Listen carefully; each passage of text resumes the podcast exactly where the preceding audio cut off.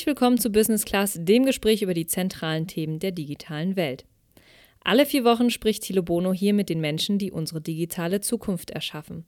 Zuletzt beispielsweise mit Professor Dr. Maren Urner, Neurowissenschaftlerin und Professorin für Medienpsychologie an der HMKW in Köln, über zielführende Kommunikation zu Zeiten Coronas. Diese und viele weitere spannende Folgen gibt es auf Spotify, Apple Podcasts, Soundcloud und Co. Organtransplantation, Organhandel, Organspenden. Dies sind alles Themen, die Dauerbrenner in der öffentlichen Debatte sind. Es passiert aber in der Forschung aktuell viel Spannendes auf dem Gebiet des Bioprintings, was die Gesundheitsbranche revolutionieren könnte. Heute zu Gast ist Lutz Kloke. Er ist Gründer und CEO des Bioprinting-Startups Cellbrix in Berlin. Der promovierte Biotechniker ist ein Spezialist und Vorreiter auf dem Feld des Bio-3D-Drucks, also wenn es darum geht, lebendes Gewebe, ja sogar sogenannte Mini-Organe zu drucken. Kernfrage heute: Kann Bioprinting in Zukunft zentrale Probleme in der Medizin lösen? Und wenn ja, welche Weichen müssen hier von Politik, Wirtschaft und Forschung gestellt werden? Doch die spannendste Frage gleich vorab. Wie viel wird denn eine Niere aus dem Drucker überhaupt kosten? Herzlich willkommen, Lutz. Hallo, ich freue mich, dass ich da sein kann. Lutz, damit wir erstmal dich ein bisschen kennenlernen, bist du eher der Biologie- oder der Tech-Nerd?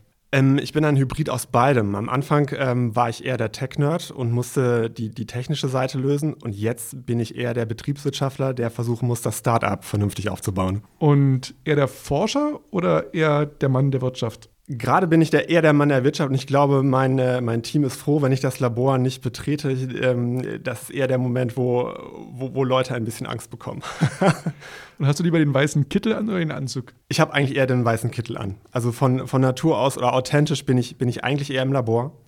Aber als Gründer muss ich jetzt einfach auch die macht es auch Spaß, die wirtschaftliche Seite des, des, Startups weiterzuentwickeln. Um mal gleich den großen Elephant in the Room vorwegzunehmen: Organhandel. Eine Niere, eine Lunge, ja, locker 145.000, wir haben das mal grob gegoogelt, was so ein Organ auf dem Schwarzmarkt kostet. Hunderttausende von Menschen weltweit warten auf ein Organ. Es ist für viele unmöglich, jemals an ein Organ, was sie brauchen, heranzukommen. Deswegen ganz konkret, was wird denn zukünftig in vielen, vielen Jahren, wenn das alles mal so weit ist, was du in deinen Träumen hast äh, mit Cellbricks, was wird denn da eine Niere, eine Lunge kosten? Ähm, ich bin mir sicher, dass Technologie und das Bioprinting da einen wertvollen Beitrag leisten kann, die ähm, Organknappheit oder die Spenderorganknappheit zu lösen. Ähm, das ist noch ein bisschen Zukunftsmusik, aber ich bin mir sicher, dass wir nicht mehr in der Zukunft nur auf Spenderorgane zurückgreifen müssen, sondern dass auch Sachen aus dem 3D-Drucker kommen, dass transplantierfähiges oder implantierfähiges Material aus dem Labor entstehen wird.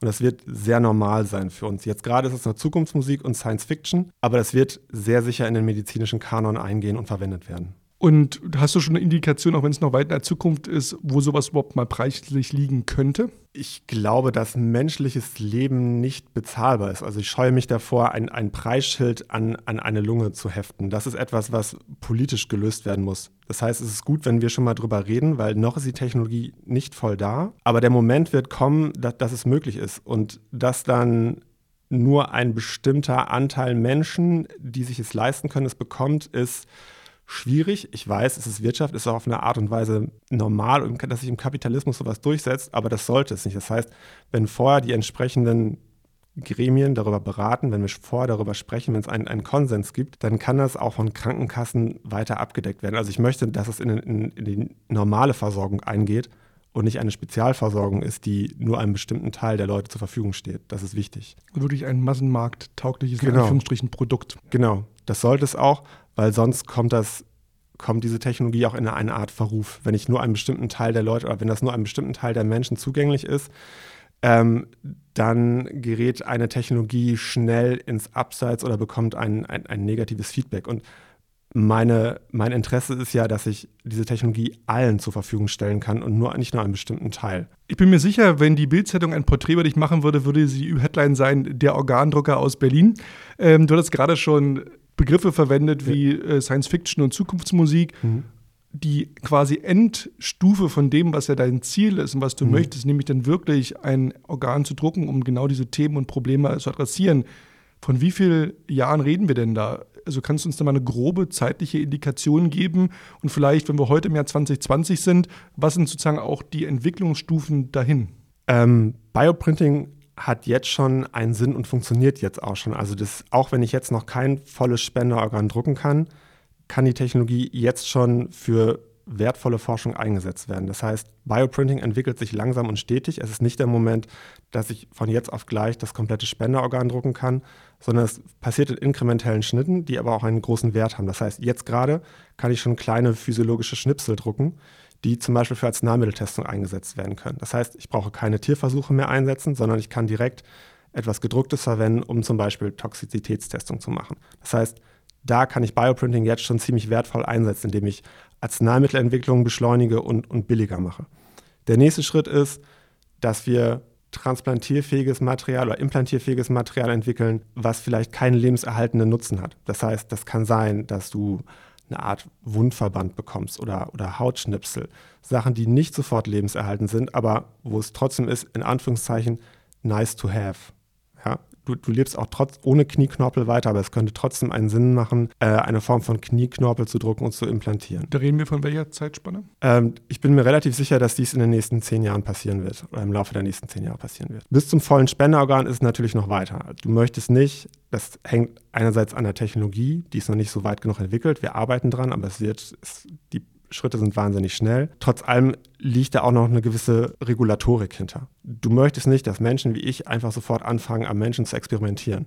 Das ist auch gut so, dass es, dass es eine, eine lange Regulatorik davor sitzt. Das heißt, ich kann dir noch nicht sagen, wann die Technik so weit ist und wann das alles zugelassen ist, weil das einerseits eine technologische Frage und auch eine Zulassungsfrage ist. Aber ich bin mir sicher, dass wir beide jung genug sind, dass wir auf jeden Fall mitkriegen, wie das Alltag werden wird. Das wird normal sein für uns. Wie ähm, erklärst du denn sozusagen, ich sag mal, deiner Großmutter, was du tust? Oder wenn du dann mal wirklich mit der Bildzeitung sprichst, äh, dass es wirklich sozusagen die Masse versteht und jeder auch mitgenommen wird auf dieser Reise. Das ist ja wirklich wichtig, auch gerade sehen wir ja immer wieder, auch bei neuen Technologien, die Gesellschaft da auch mitzunehmen. Mhm. Ähm, die lesen da äh, natürlich auch wilde Dinge und wilde Geschichten, ja. Ähm, aber wie ähm, würdest du sozusagen auch den Nutzen, klar, jeder kann sich vorstellen, es ist toll, wenn eine Lunge aus dem Drücker kommt, ja. Mhm. Aber das, was du heute machst, äh, wie würdest du beschreiben, wo du sagst, Mensch, äh, da sollte die Gesellschaft auch ein Interesse dran haben, dass solche Themen vorwärts kommen, sollte mehr investiert werden und auch vielleicht mehr von staatlicher Seite passieren? Ich erkläre meiner Großmutter, wie Bioprinting funktioniert. Es ist ziemlich einfach. Das heißt, ich muss zuerst das Bild des 3D-Druckers erzeugen. Das heißt, die meisten Leute haben schon mal einen 3D-Drucker gesehen. Sie wissen, ich habe ein System, in dem ich, wenn ich etwas reinpacke, das lasse ich fest werden und kreiere mir einen neuen Gegenstand. Das heißt, ich baue mir zuerst am Computer ein Modell, was ich bauen möchte. Und der Drucker kreiert mir dieses Modell dreidimensional mit einem bestimmten Material, mit dem ich ihn füttere. So. Mein Bioprinter ist halt relativ speziell, das heißt, ich benutze nicht Plastik und ich benutze eine spezielle Aushärtungstechnologie, was ich alles selber in-house entwickelt habe. Das heißt, die Technik ist ähnlich des 3D-Drucks, aber ich, es ist adaptiert, dass ich mit lebendem Gewebe arbeiten kann. Warum sollte das einen größeren gesellschaftlichen Nutzen haben? Ich bin mir relativ sicher, dass, oder ich wünsche mir von der Regulatorik, dass Deutschland mehr Aufmerksamkeit auf Deep Tech-Technologien lenkt. Ich kann verstehen, dass wir immer noch so eine, so eine Backstein- und Schornsteinromantik haben, so, so ein Industriemaßstab von früher. Aber ich glaube, dass das nicht mehr lange halten wird, sondern dass wir uns eher dahin bewegen sollten, neue Technologien, Deep Tech zu fördern, worin Deutschland wahnsinnig gut ist. Deutschland hat ein wahnsinnig gutes, innovatives, technisches Verständnis und kann wahnsinnig viele Technologien und neue Technologien entwickeln. Und ich glaube, gerade an neuen Technologien, man sieht das an der Digitalisierung, ist es extrem wichtig, dass wir damit Schritt halten. Und Biotech oder diese Mensch-Maschine-Schnittstelle wird ein neues spannendes Ding werden. Ganz sicher. Tut es manchmal weh, wenn du aktuell siehst, ähm, in der Pandemie, wie so Spray- and Pray-mäßig Milliarden durch die Gegend äh, geschossen werden und wo du sagst, Mensch, eigentlich an den richtigen Stellen nicht nur jetzt im, im Bioprinting, aber an richtigen Stellen konkret injiziert, würde uns das vielleicht zehn Jahre in die Zukunft katapultieren? Ja. Ich glaube, wenn weiter und stärker in, in Biotech und in Deep Tech investiert werden würde, ähm, dann würde das diese Technologie wahnsinnig und sehr schnell auch voranbringen. Ich glaube, dass es äh, im Interesse von, von uns allen ist, dass diese Technologien weiter gefördert werden. Nicht nur Bioprinting als solches, sondern Biotech, Deep Tech allgemein. Also gerade auch in Zeiten der Corona-Krise sieht man sehr deutlich, Biotech erfährt gerade ein wahnsinniges Interesse. Aktienkurse von, von Firmen, die im Bereich äh, Pharma äh, und äh, Impfstoffe arbeiten, schießen durch die Decke. Ich glaube, dass es extrem wichtig ist, dass wir weiter in diesem Markt präsent sind. Wie bist du eigentlich auf die Idee gekommen, Celbix äh, zu gründen? Was war sozusagen so der initiale Stand? Das ist ja eine Lebensaufgabe, aber fast ja. Das wird ja nicht innerhalb von ein paar Jahren jetzt irgendwie zu einem Erfolg führen, wie jetzt irgendein Startup, was jetzt irgendeine App programmiert und dann irgendwie verkauft in fünf Jahren. Also das ist ja schon auch eine Lebensaufgabe, die du dich da angenommen hast. Wie kam es dazu? Ähm, Celbrix ist faktisch meine Doktorarbeit, die aus dem Ruder gelaufen ist. Das ähm, ist so eine klassische ähm, Küchentischgeschichte. Ich habe in der medizinischen Biotechnologie der TU Berlin promoviert, die sich mit Tissue Engineering beschäftigt hat, auf Neudeutsch Gewebe erzeugen. Und äh, parallel, das war Mitte der 2000er, da kam so diese erste 3D-Druckwelle hoch. Das war so ein, das kam aus Nerdforen, wo holzgelaserte Teile gehandelt wurden, die du dir zusammenbauen musst. Und ich habe faktisch so am Küchentisch meine ersten 3D-Drucker gebaut. Einfach aus Interesse, um rumzuspielen. Und habe dann später während meiner Arbeit faktisch die Drucker mit ins Labor genommen und die so versucht zu adaptieren, dass ich mit ihnen arbeiten kann. So ist das Ganze entstanden. Warum und wie ich darauf gekommen bin, werde ich häufiger gefragt ist am schwierigsten zu beantworten, weil das war irgendwie total klar. Es ist schwierig zu kommunizieren, aber diese, es war für mich vollkommen, oder es ist vollkommen offensichtlich für mich, dass es, dass es klar wurde, dass klar war, dass, dass, dass 3D-Druck auch in die Biotechnologie Einhalt ziehen würde. Und wenn, wenn ich das nicht mache, dann, würde, dann würden das auch andere Leute machen. Das machen ja auch andere Leute, klar, keine Frage.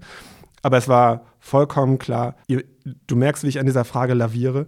Es war für mich einfach vollkommen klar, dass das Bild, dass ich hatte das innere Bild vor Augen, dass man Lebensgewebe drucken kann und ich habe es einfach versucht. Du sagtest gerade schon ähm, Internationalität, da arbeiten auch andere dann. Wie sieht denn da der Markt international aus? Ist das da ähnlich wie jetzt auch im Tech-Bereich, dass da in Amerika oder in China uns da sozusagen schon vorgemacht, wie es sein soll und geht und da vielleicht auch andere Infrastruktur, regulatorische Umwelt da ist, ähm, andere Geldmengen in diesen Markt reinfließen. Nimm uns doch mal mit, wie dieser Markt überhaupt aussieht, wie das auch international strukturiert ist. Im Moment ist es ein, nur ein internationaler Markt. Das heißt, es gibt einige amerikanische Teams, es gibt ähm, einige asiatische Teams und es gibt ein, zwei europäische Teams, die an diesem Thema arbeiten. Aber das ist noch ein sehr diverses Thema, liegt daran, dass es nicht ganz trivial ist, sofort lebendes Gewebe drucken zu können.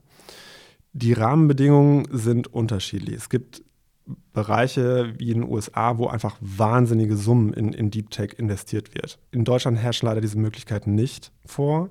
Das ist, äh, das ist ziemlich schade. Ähm, genauso wie in China, wo, wo auch sehr finanziell und technisch sehr große Möglichkeiten da sind, diese Technologie sehr schnell weiterzuentwickeln. Das heißt, klar sehe ich auch immer mit einem, mit einem blutenden Herzen auf diese Möglichkeiten, aber ich würde jetzt trotzdem nicht Cerebrix nehmen und irgendwie versuchen, in, in China oder in, in, ähm, in den USA Fuß zu fassen, sondern ich denke, auch in Europa gibt es diese Möglichkeiten, Deep Tech entsprechend weit genug voranzubringen und voranzutreiben. Ich muss nur laut genug trommeln und möglichst vielen Leuten das ganze Thema nahebringen. Und dann ist, wird sehr schnell klar, dass auch in Deutschland dieses Thema gefördert werden sollte. Kannst du uns mal mitnehmen, du hast jetzt mehrfach von lebendem Gewebe gesprochen etc. Aus welchem Material besteht eigentlich ein solches quasi Mini-Organ und was bedeutet genau lebendes Material? Ähm, der Körper besteht aus äh, ganz vielen verschiedenen Zelltypen, die die Funktion des Körpers aufmachen und extrazellulärer Matrix. Das ist ein schlaues Wort für den Klebstoff, der, der alles zusammenhält, der die Zellen zusammenhält. Und genau diese beiden Bausteine nehme ich und packe die in den Drucker. Das heißt, ich synthetisiere mir diesen Klebstoff, diese extrazelluläre Matrix selbst. Das heißt, ich verwende unterschiedliche sogenannte Bioinks. Das ist auf Neudeutsch der Plastik, den ich in den Drucker packe mit den Zellen, um alles aufzubauen. Das sind dieselben Materialien, aus denen dein Körper besteht. Zum Beispiel Kollagene oder die berühmte Hyaluronsäure, die in allen Kosmetikprodukten beschrieben wird. Das sind Sachen, die ich roh in den Drucker packen kann und auf eine bestimmte Art und Weise strukturieren kann. Und dann nehme ich noch weiterhin die Zellen dazu, die die Funktion ausüben, wenn ich sie am Ende gedruckt habe. Das heißt, ich nehme die Zellen und die extrazelluläre Matrix, packe das Ganze zusammen und drucke mir eine Form, die der Form des Körpers ähnlich ist. Das heißt, ich muss genau analysieren, wodurch wird die Funktion der Leber zum Beispiel aufgebaut. Was macht die Funktion der Niere aus? Und dann versuche ich die entsprechend diese Matrix zu kopieren und die Zellen dazu zu packen und zu gucken, kann ich diese physiologische Funktion nachbauen mit meinem gedruckten Produkt. Das heißt, ich vergleiche immer Originalleber mit dem kleinen Schnipsel Leber, das ich in der Petrischale habe und muss halt sehr viel Analytik betreiben, um vergleichen zu können, wie nah komme ich mit meinem kleinen Schnipsel an das große Originalprodukt dran. Kann es rein heißen, dass deine Leber, deine Niere ganz anders aussieht oder vielleicht sogar funktional besser ist, genau deshalb? Ähm, Im Moment versuche ich immer noch den, den, den, Körper zu kopieren, weil so ein paar Millionen, auch wenn wir die Technologie haben, so ein paar Millionen Jahre Evolution lassen sich nicht so schnell einfach überholen. Ach. Das ist erstaunlich. Trotz allem tüftel ich natürlich dran. Und klar, wenn wir, wenn wir die, die Funktion der Leber irgendwann komplett bauen können, ist natürlich auch der Gedanke nah, dass es eine verbesserte Funktion gibt, also eine Art beschleunigte Evolution. Aber das ist noch, noch ganz weite Zukunftsmusik. Aber die, die Idee liegt natürlich nahe, dass, dass man irgendwann auch Verbesserungen versucht vorzunehmen oder eine Form von, hatte ich eben schon mal erwähnt, Mensch-Maschine-Schnittstelle zu entwickeln, ähm, um ja, mehr Steuerungsmöglichkeiten zu haben. Wo genau liegt denn das Know-how von Cellbrick? Also wenn jetzt sozusagen ein Investor kommt etc., also kauft er jetzt die Hardware, also den, den, den Organdrucker, sage ich jetzt mal, ist das jetzt eine bestimmte Technik, eine bestimmte, also wie, was genau macht euer Know-how ist, was, was besitzt ihr, was ist sozusagen das große Asset von euch? Das Portfolio ist, ist relativ divers. Das heißt, wir, sind, wir beherrschen einerseits die Technologie, die wir komplett selber entwickelt haben und wir beherrschen das Know-how was wertvoller ist sogar noch als die Technologie, etwas Lebendes, Dreidimensionales zu bauen. Also der, nur weil du den Drucker hast, kannst du noch lange nicht etwas, etwas Lebendes oder Physiologisches bauen. Unser teuerstes Asset oder das wichtigste Asset von uns ist faktisch das Know-how, das wir über die Jahre aufgebaut haben. Wie kann ich eine bestimmte Form erzeugen, die eine bestimmte Funktion des Körpers ausübt? Also abstrakt gesprochen, wie kann ich etwas, wenn jemand zu mir kommt oder ein, ein Kunde kommt zu mir und bittet mich um ein bestimmtes Modell oder ein, eine bestimmte, ja, auch ein bestimmtes Krankheitsmodell, wie kann ich dieses Modell vernünftig aufbauen, dass es auch die Funktion erfüllt, die der Kunde von mir haben möchte. Also, oder als konkretes Beispiel einfach, wir kooperieren zum Beispiel mit der Charité und die möchte zum Beispiel nicht etwas Gesundes haben, sondern ein Krankheitsmodell. Die forscht an bestimmten Tumoren. Das heißt, ich baue der Charité dasselbe Krankheitsmodell oder dasselbe Tumormodell, ich hätte jetzt fast gesagt over and over again, ich, ich baue halt ich, in, in, repetitiven oder im Hochdurchsatzverfahren baue ich denen immer das gleiche Tumormodell und sie können unterschiedliche Therapien immer am selben Tumor testen. Der Vorteil ist, es ist vergleichbar. Das heißt, ich kann Ihnen garantieren, Sie kriegen immer das gleiche Modell mit immer den gleichen Zellen, immer der gleichen Form. Und Sie können innerhalb dieses Rahmens mit Ihren unterschiedlichen neuen Therapieformen einfach an diesem Tumor experimentieren und gucken, was funktioniert besser, weil das halt durch die gleiche Bauform weil durch die gleiche Druckform vergleichbar ist. Du hattest gerade von Kundenauftraggebern gesprochen. Charité ist sicherlich ein gutes Beispiel. Gibt es da noch andere Kundenauftraggeber, ähm, wo du uns mal mitnehmen kannst, wo es heute schon sozusagen Geschäftsbeziehungen in Anführungsstrichen gibt? Ähm, also wir arbeiten mit äh, diversen äh, Krankenhäusern zusammen, die Arzneimittelentwicklung machen, akademischen Instituten und Universitäten.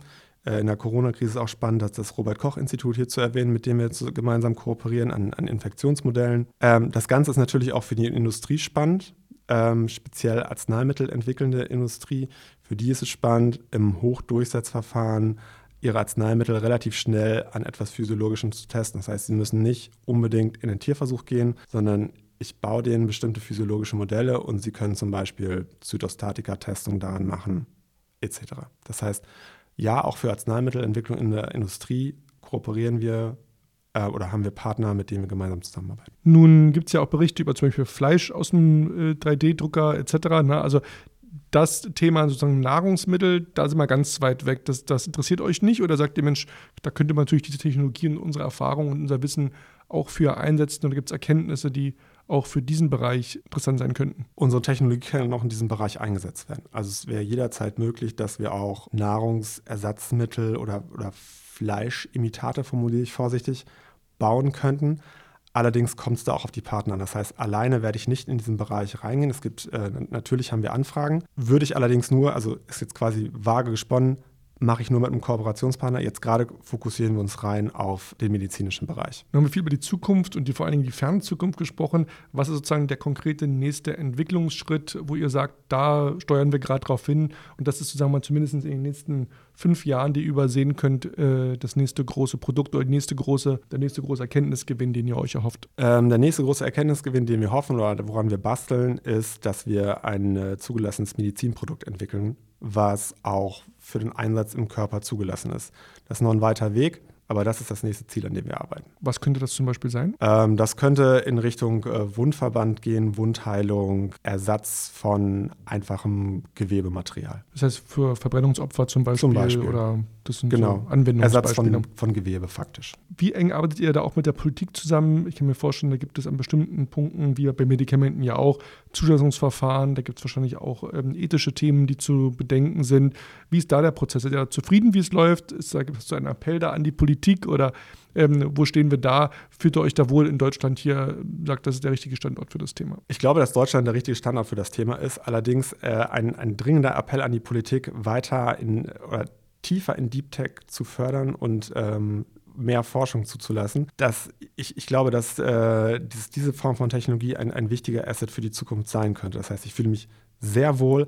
Allerdings, äh, wann immer ich die Gelegenheit habe, richte ich ähm, wilde Appelle oder äh, flammende, flammende Reden an die Politik, weiter in diese Forschung zu investieren, damit wir nicht den Anschluss verlieren. Also ich, habe, ich, ich möchte nicht, dass Biotechnologie und Biotech das neueste neue Digitalisierung wird. Was sind für euch die größten Herausforderungen, vor denen ihr aktuell steht? Ist es Geld? Ist es das Team? Ist es Politik? Was, was sind Themen, die dich manchmal nachts nicht schlafen lassen? Äh, das sind alles Themen, die einen Startup-Gründer nachts nicht schlafen lassen. Äh, da- das sind ähm, ganz klassische Startup-Themen. Klar, als, ähm, als Startup müssen wir immer gucken, dass wir genügend Investitionsmittel haben, dass wir uns weiterentwickeln können. Und gerade in diesem Bereich ist es wichtig, dass wir, dass wir mit der Geschwindigkeit Schnitt halten, dass genügend Investitionsmittel da sind. In, in Sachen Politik weiterhin ein flammender Appell, Deep Tech weiter Forschung zuzulassen, nicht, nicht auf die Bremse zu drücken. Ich glaube, Corona hat gerade gut gezeigt, wie wichtig Biotech werden kann äh, in dieser Zeit.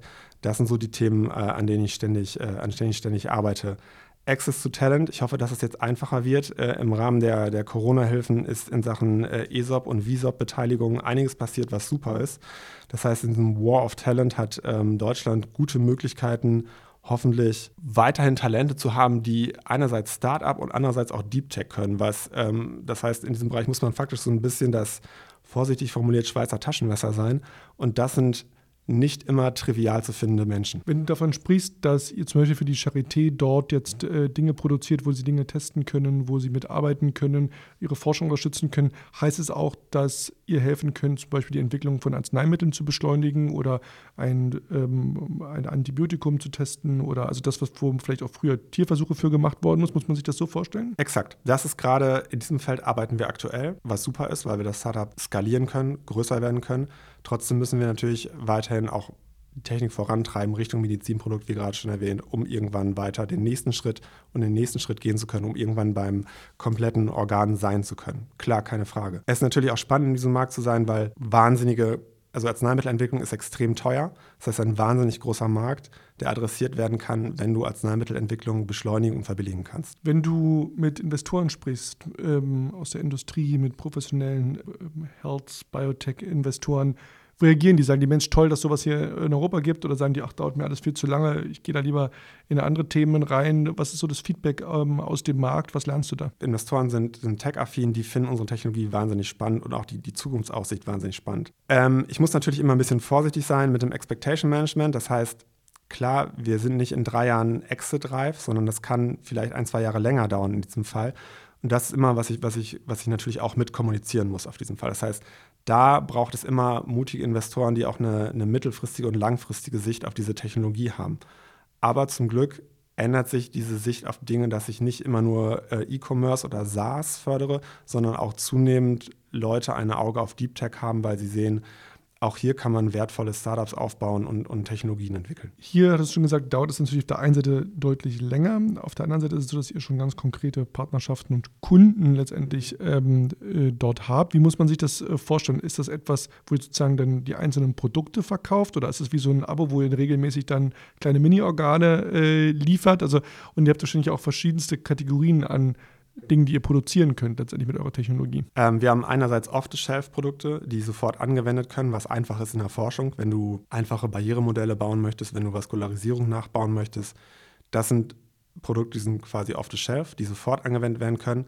Aber wir machen natürlich auch individuellen Druck. Sowohl als auch. Das heißt, es ist quasi ein hybrides Geschäftsmodell gerade. Ist es patentiert eigentlich oder wie muss man sich das vorstellen? Oder ist es etwas, wo man sagt, da ist schwierig, so- sowas zu patentieren, weil Das so. Die Technologie und der Prozess sind, sind patentiert, genauso wie einzelne Produkte, die wir, die wir gebaut haben. Das heißt, natürlich muss ich auch immer gucken, dass ich die, die Hoheit über meine, meine, meine neuen technischen Entwicklungen beibehalte. Na klar, keine Frage. Das ist ja nun ein komplett neues Feld, äh, wo sozusagen ja, das ist ja nicht wie eine Erfindung, wo der sagt, ah ja, klar, ist logisch, wie das funktioniert oder toll, dass jemand drauf kommt, sondern da braucht es ja wirklich tiefes Know-how auch dieses Marktes und der entwickelt sich ständig weiter und, und da ist ja auch, wie du sagst, kein Ende abzusehen, weil das auch viel von Rahmenbedingungen und der weiteren technischen Entwicklung ähm, abhängt.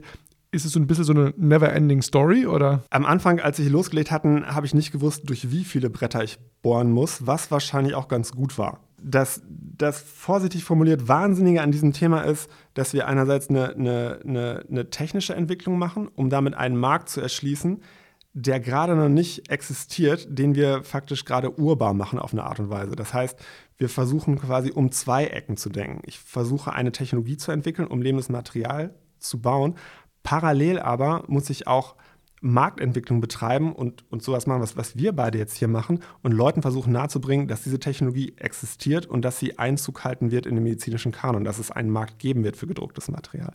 Das hat halt so zwei Komponenten. Das heißt, ich muss einerseits wirtschaftlich und, und andererseits technisch denken. Das heißt, so, das, es, ist, es ist manchmal ein, ein, ein vorsichtiger Balanceakt, in dem wir uns, in dem wir uns hier bewegen. Der tägliche Spagat genau. Ja, zwischen, diesen, äh, zwischen diesen Themen. Was ist so ganz persönlich ähm, dein Ziel, dein Wunsch, wenn du mal für dich selber in die Zukunft schaust?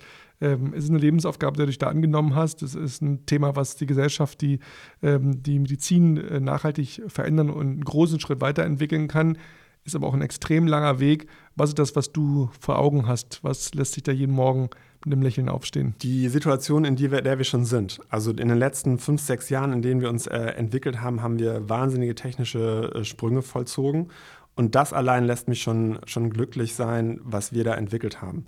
Natürlich, und wenn ich nicht einen wahnsinnigen inneren Antrieb hätte, der mich, äh, der mich, der mich basteln lässt und der mich forschen lässt und das Ganze weiterentwickeln lässt, würde ich das Ganze nicht machen. Das heißt, so, das ist sehr intrinsisch motiviert. Ich habe einfach einen wahnsinnigen Spaß an dieser Vision, das technisch weiterzuentwickeln und hoffentlich transplantierfähiges Material zu entwickeln. Lieber Lutz, ich hoffe, dass du vielen Menschen nicht nur das Leben retten, sondern vielleicht auch im ersten Schritt das Leben vielleicht ein bisschen leichter äh, machen wirst und ihnen dort auch helfen wirst, äh, schneller gesund zu werden, den Genesungsprozess äh, beschleunigst. Ich glaube, das wäre etwas, wo du ganz konkret, glaube ich, vielen, vielen Menschen mit deinem Startup dort ähm, weiterhelfen kannst. Insofern eine tolle Mission, auf der du da unterwegs bist. Ich hoffe, dass wir vielleicht dafür ein bisschen Aufmerksamkeit schaffen konnten für dieses wichtige Thema, ob Investoren, Politik, Politik ähm, alle ein bisschen mehr sensibilisiert sind.